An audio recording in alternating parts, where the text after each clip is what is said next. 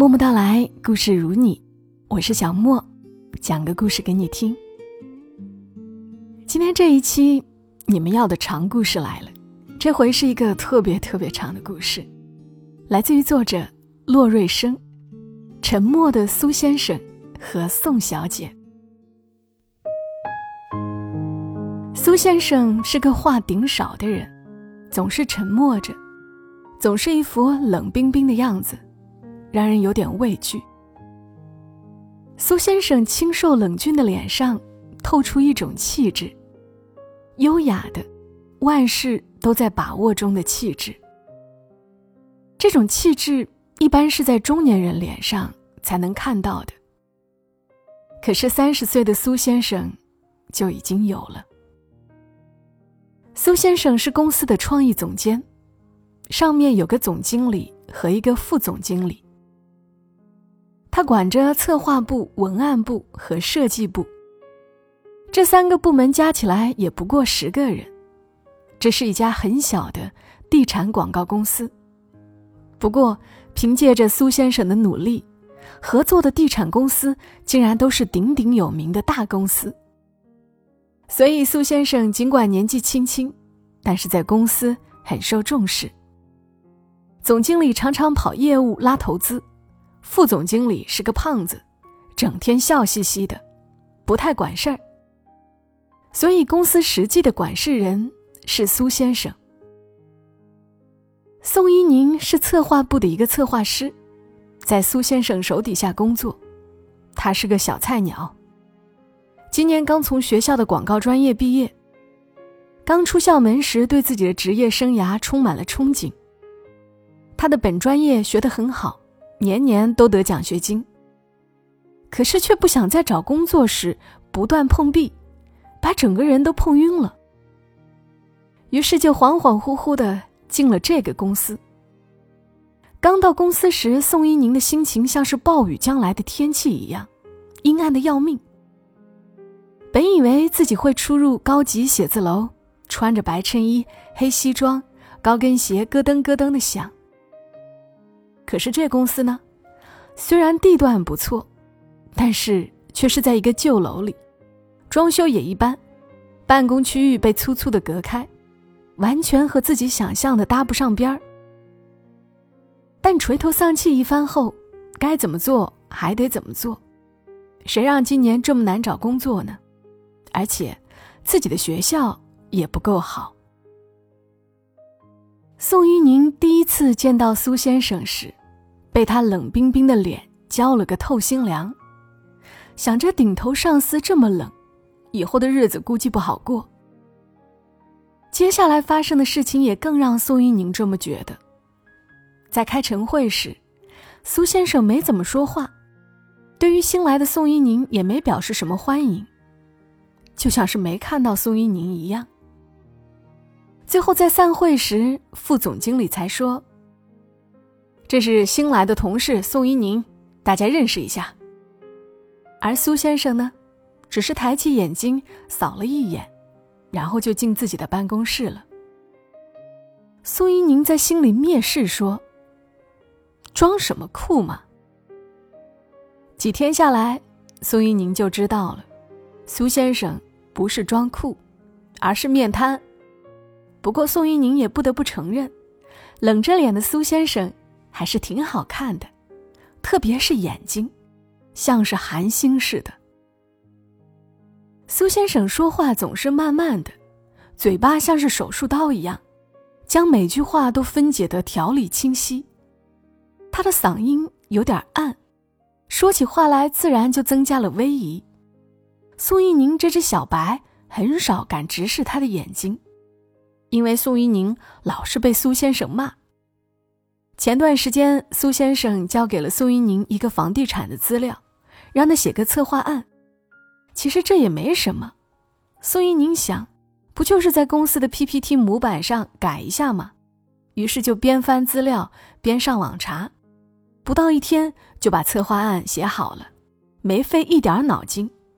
宋一宁交策划案时有点得意，效率这么快的员工，岂是随便能得到的？宋一宁交策划案时，苏先生盯着他问：“写好了？”宋一宁被苏先生一看，先前的自信就慢慢跑了，心有点虚，就低着声音说：“写好了。”苏先生点了点头说：“你出去吧，我看完后找你。”可是苏先生也没来找他。于是宋一宁整天都在忐忑着，时时望向苏先生的办公室。下班时，苏先生恰巧和宋一宁坐到了同一个电梯，可是苏先生没说什么，他只是将耳机塞进耳朵，然后一路在听。宋一宁在一楼时出了电梯，苏先生要去负二楼开车。苏一宁最后望了苏先生一眼。希望苏先生能给一句话。可是苏先生没有，他关掉电梯，下去了。第二天上班时，苏先生终于把宋一宁叫到了办公室。开口的第一句话就是说：“项目的地址在哪里啊？”苏一宁将地址说了。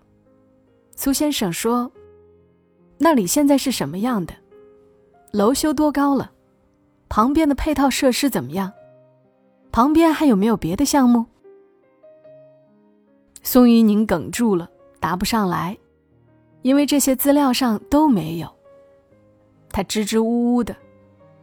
苏先生面无表情的说：“闭门造车很容易，可是这样写出来的策划案，不行。”苏一宁低着头。怎么都抬不起来。你去叫小饶，让他也收拾一下东西，我带你们去项目看看。小饶是和宋一宁同时来的文案，苏一宁嘀咕说：“原来这么麻烦呀。”这个嘀咕被苏先生听到了，苏先生抬起头看了他一眼。宋一宁哆嗦了一下，像是小兔子一样。收手收脚的出去了。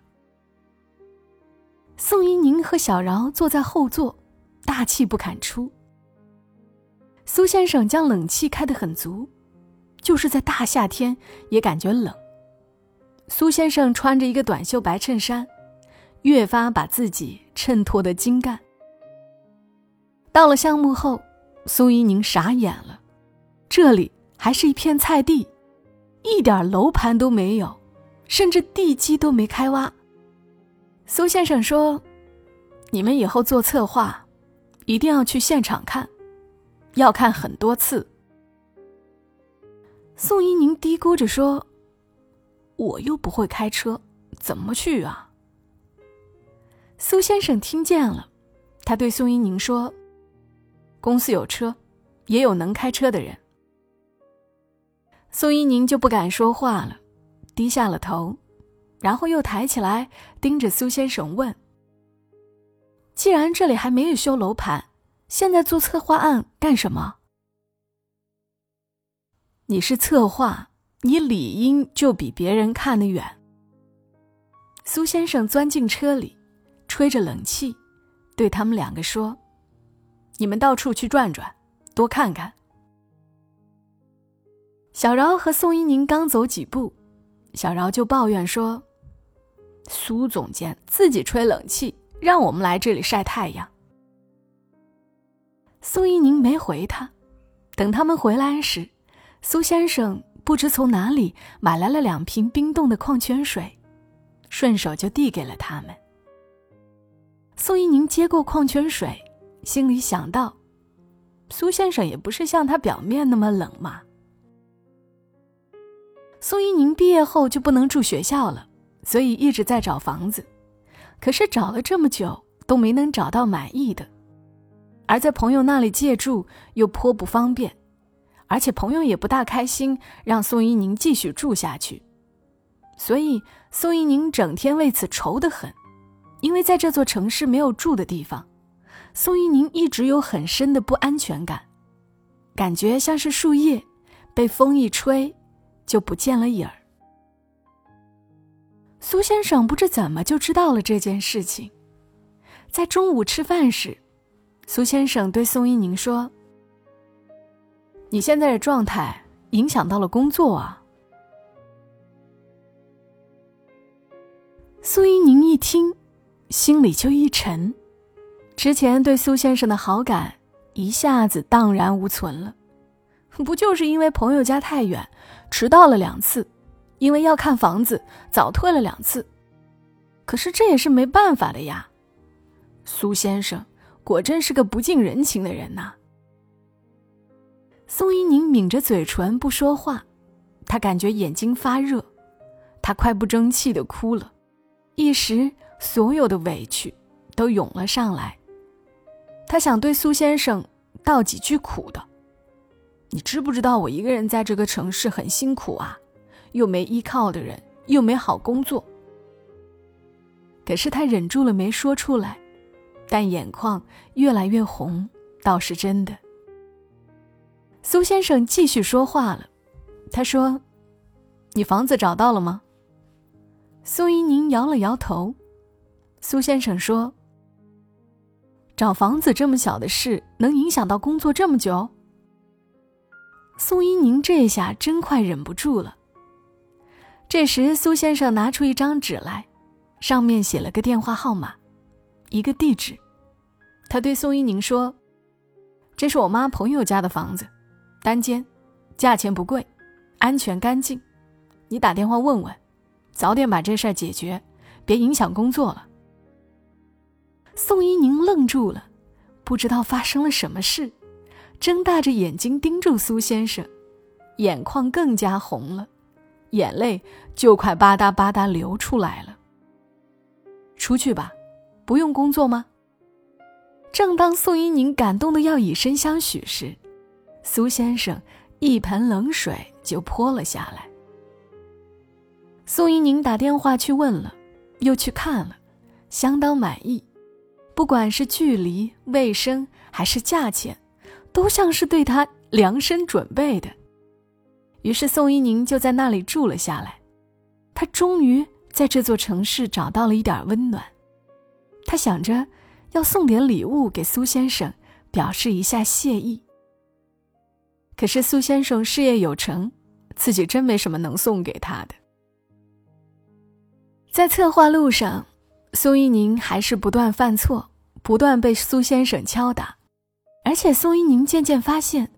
自己是被苏先生敲打最多、最密集的，自己只要有一小点错误，都会被苏先生逮住，然后很严厉的批评，常常为此加班到很晚。那时常是宋一宁一个在工作，灯光暗淡，影子被拉得老长，显得特别孤苦伶仃。幸好苏先生办公室的灯也亮着。苏先生在宋一宁加班的时候，也总是在加班。太晚时，苏先生就开车送宋一宁回去。在车上时，他们很少说话，苏先生总是沉默的。而就是在那无数次加班的时候，在无数次回家的车上，宋一宁的心一点一点柔软起来，一点一点依赖起来。随着宋一宁被骂的越来越多，他的能力也越来越强，很快就能独当一面了。他知道这些都是苏先生的栽培。对于亦师亦上司的苏先生，宋一宁在他面前越发显得慌乱。有天，公司接到了某某地产公司的活，这个地产公司是国内十大地产公司之一，是公司好不容易接到的。对于这种客户，公司都是派有经验的员工去做的，因为还想接下单。可是这次苏先生却破例的让宋一宁负责这个项目的策划，和老设计师、老文案搭档。这在公司炸开了锅，副总经理怎么都不同意，反复就是一句话：要是被宋一宁搞砸了，不是这个项目做不到。而是这个地产公司的所有项目都拿不到了。苏先生却很坚持，他说：“宋一宁有能力去接这个项目，我们不能只指望老员工，也要让新员工锻炼一下。副总经理说：“这不是锻炼不锻炼的问题，这是砸公司的饭碗。”苏先生对此一一反驳，一时间，苏先生和副总经理吵得不可开交。宋一宁从来没见过苏先生这么面红耳赤过，他一时间又是受宠若惊，一时间又感觉罪孽深重。在吵完架后，宋一宁去苏先生办公室，说他不去了。他以为这可以为苏先生分忧。只要自己说不去，那么苏先生就没必要和副总经理吵架了。但苏先生却只是严肃地说：“我刚才和副总争，不是为了你，而是为了公司。公司不能只靠几个人。”苏一宁说：“可是你们因为我吵架的。”苏先生语气温和了一下，说：“你别东想西想，好好抓住这个机会。”对于你们新人来说，做成几个大项目，对于职业来说很有利，可是都要写在职业简历上的。最终，这个项目还是被苏先生交到了苏一宁手里。苏一宁为此投入了全部精力，他从来没为一件事情这么拼命过，但是这次他拼了。他知道这次不仅仅是为了一份工作。不仅仅是为了让简历好看一点，而是他太担心那双眼睛会失望。这个项目做得很成功，由于是大项目，在结束后公司聚餐了一次。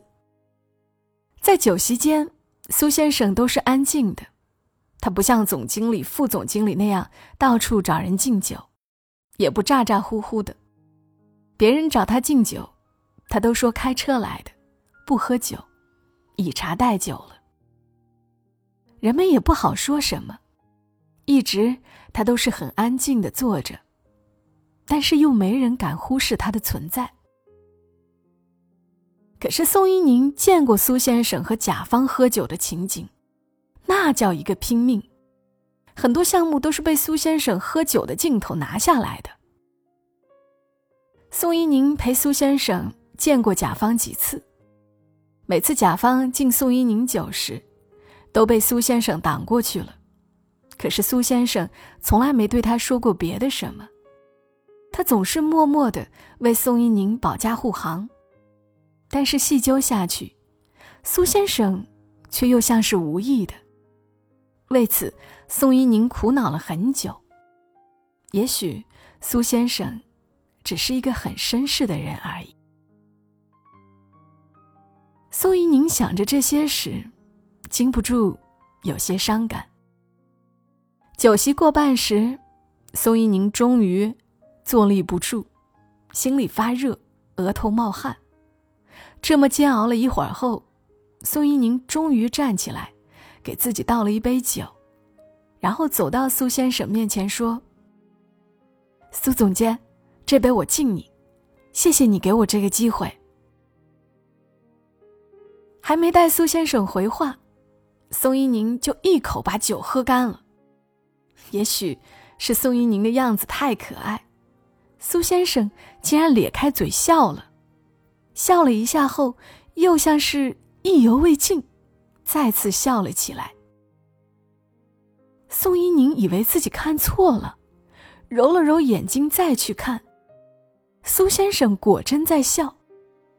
这时。苏一宁高兴的不得了，都快高兴哭了，这比他做成这个大项目还高兴。酒散时很晚了，苏一宁喝得醉乎乎的，人们正犹豫着谁送他回去时，苏先生站了出来：“我送吧，我们一个方向的。”苏一宁一上车就说胡话，苏先生将安全带。给宋一宁系上时，宋一宁一下子抓住苏先生的衣袖说：“你说，你说，你干嘛对我这么好？”苏先生愣了一下，心抖了一下。但是想到他是喝醉酒说胡话后，就又安定下来，将苏一宁的一缕头发给他拢起来后，就发动了车子。但在开车时，苏先生却难以平静下来。在半路时，宋一宁的手乱晃起来，苏先生赶紧问怎么了。宋一宁口齿不清地说：“要吐了，要吐了。”于是苏先生赶紧停车，在半路把宋一宁放下来。宋一宁吐得一塌糊涂，苏先生站在一边，一边拍着宋一宁的背。一边把一张张纸巾递给他，宋一宁这下完全瘫软了，上车后就睡着了。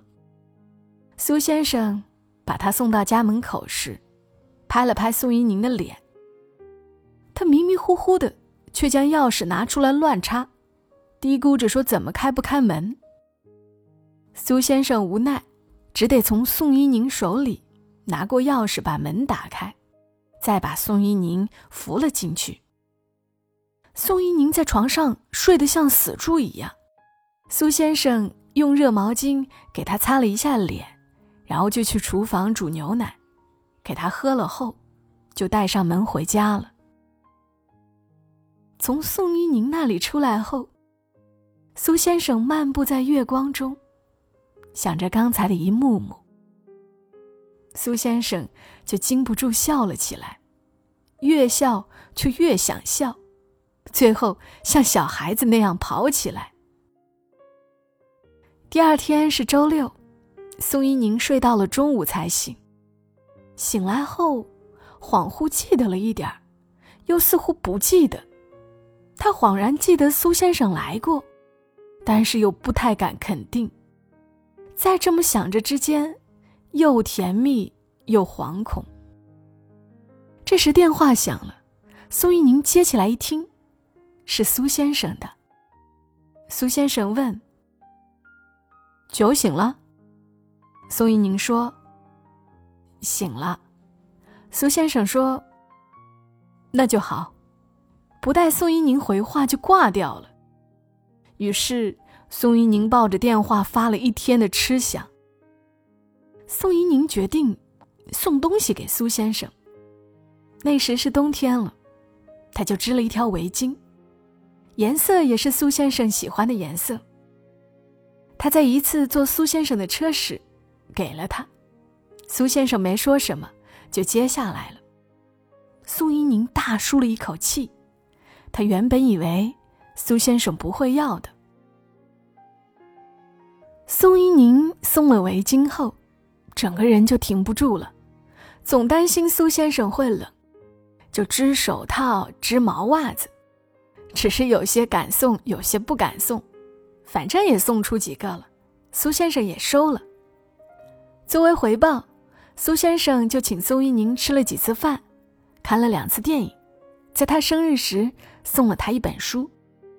可是苏先生上班时从来没围过他送的围巾，也没戴过他送的手套。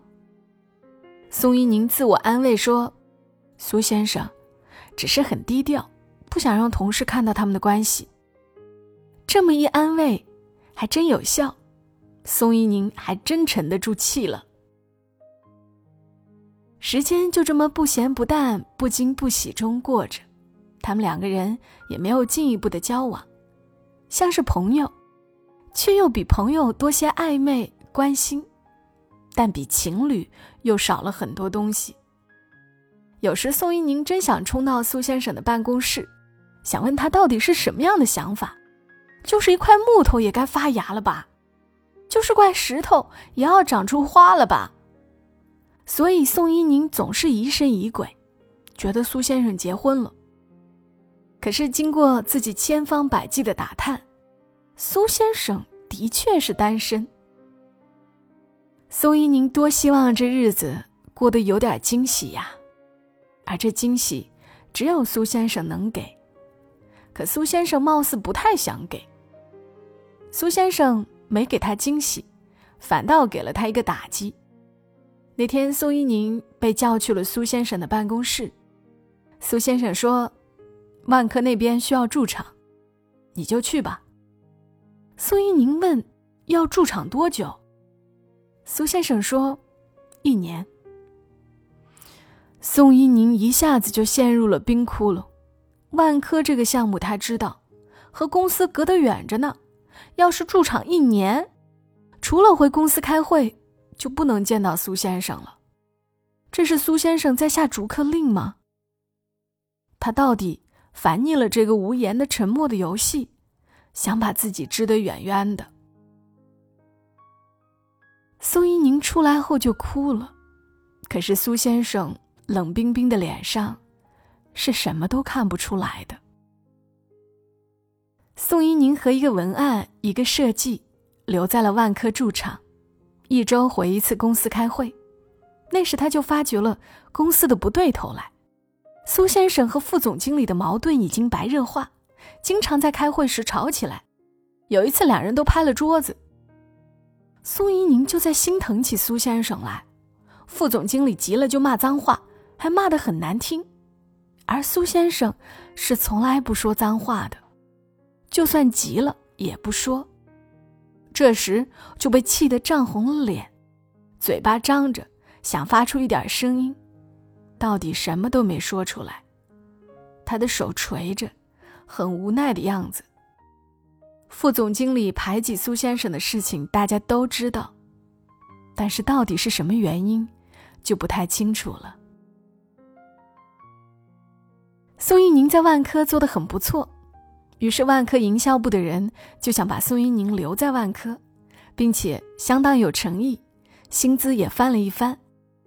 这是一个绝好的机会，特别是宋一宁想在地产策划方面想做出一点事情，万科。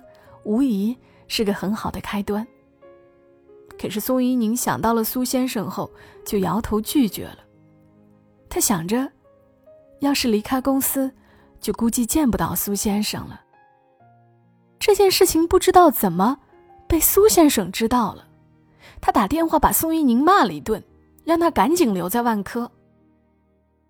宋一宁被苏先生骂得一愣一愣的，委屈一下子就全涌出来了。他哽咽着说：“我是为了你才拒绝的，想不到你这么不近人情。”苏先生明显的停顿了一下，他说：“公司现在我都待不下去了，何况是你？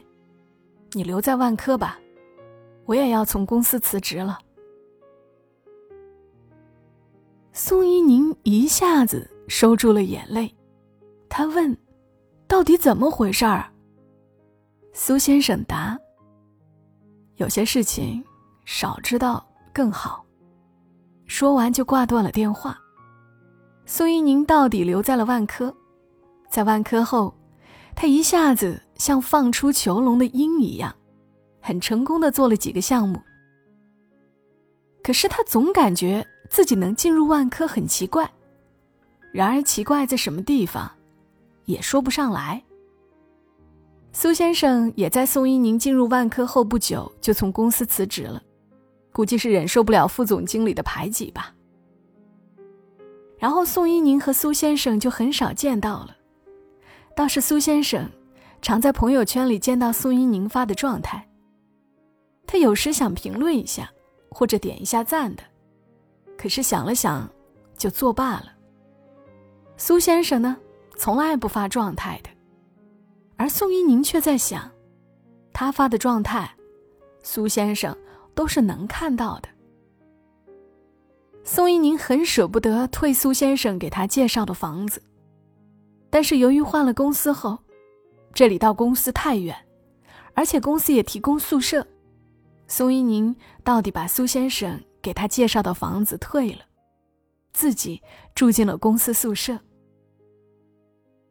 可是刚搬出去不久，宋一宁就很想念那个房子。他不知道因为什么，大概他住在这个房子里时，他遇到了一个很好的人吧。于是，在一个周末时，宋一宁回来了。他想再次看看这个房子，因为他觉得他和苏先生已经不可能了。苏先生并没有把他放在心上，不然。这么久都不来找他。想到这里，宋一宁就想哭。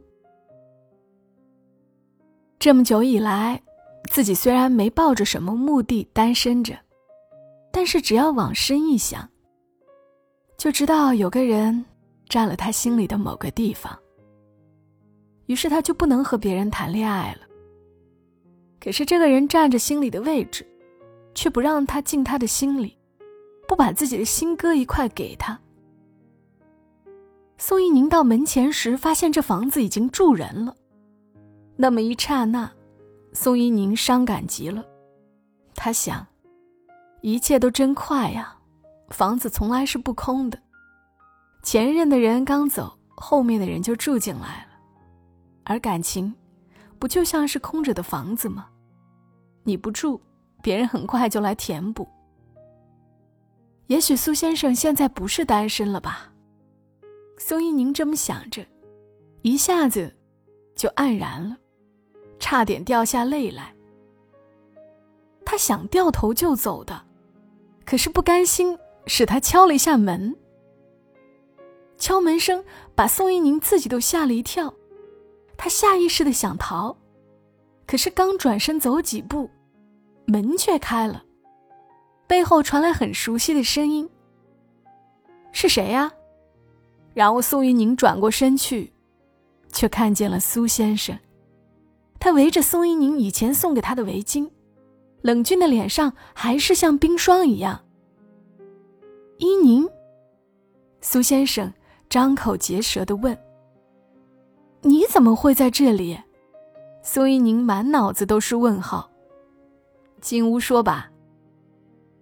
宋一宁坐下来后，发现房间已经布置好了。很简洁，很符合苏先生的性格。你在房间里怎么也围着围巾啊？宋一宁本来想说笑的，可是说出来后，哭腔要更多一些。习惯了，我以为你从来不用我送你的东西的，只是在公司时不用。宋一宁说：“我早知个。”我早该知道的，你就这样的一个人。可是宋一宁也有不知道的，比如他不会知道，他送围巾时，苏先生的心脏快跳出来了；他也不会知道，苏先生回家后将那条围巾围了又围。宋一宁终于得到了一点安慰，可是，一下子也变得吞吞吐吐起来，半晌才把一句话说清楚。你怎么住在这里啊？这里本来就是我的房子。”苏先生淡淡的说。宋一宁整个人呆住了，立在了那里，眼泪终于不可抑制的流出来了。你为什么什么都不给我说？能说什么呢？宋一宁说不出话来，气氛一下子沉寂下来。宋一宁低着眉。想着心事，苏先生白白的脸，却越来越红。他第一次紧张不安起来。很久后，他重复了一遍自己的话，说：“能说什么呢？说我一见到你就觉得你不一样吗？还是说每次见到你，我的心都会剧烈跳动？还是说见不到你时，我会特别想念你？”苏先生第一次说话这么激动。仿佛整个人都要燃烧起来，话也在颤抖着，像是落在盘子里的珠子，一颗颗都跳跃的不行。苏一宁用手捂住嘴巴，像是惊喜，又像是要捂住自己的哭声。可是，我们差点再也见不到了。但是见到了呀。苏一宁的眼泪从指缝里流出来。那么万科，也是你安排的？你们经理是我同学。苏先生终于恢复原来的样子，用淡淡的语气说。宋一宁深呼吸了几次，终于将自己激动的心情压下来。他用水汪汪的眼睛盯住苏先生说：“你到底是个什么样的人啊？”苏先生递给他一张纸巾，说：“一个习惯沉默的人。所以您刚想说话，但是却怎么都说不出来，因为苏先生将他紧紧抱住了。”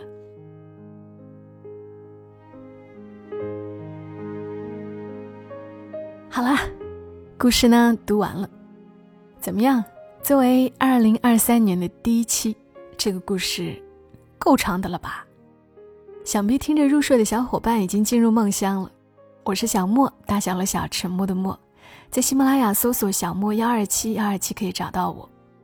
这个专辑《默默到来》，如果你是第一次听，记得要点击订阅，然后也请千万要记得给我点赞、评论、转发或者送月票。大家的互动和支持是我更新的动力。依旧祝你今晚好梦，小莫在深圳和你说。晚安。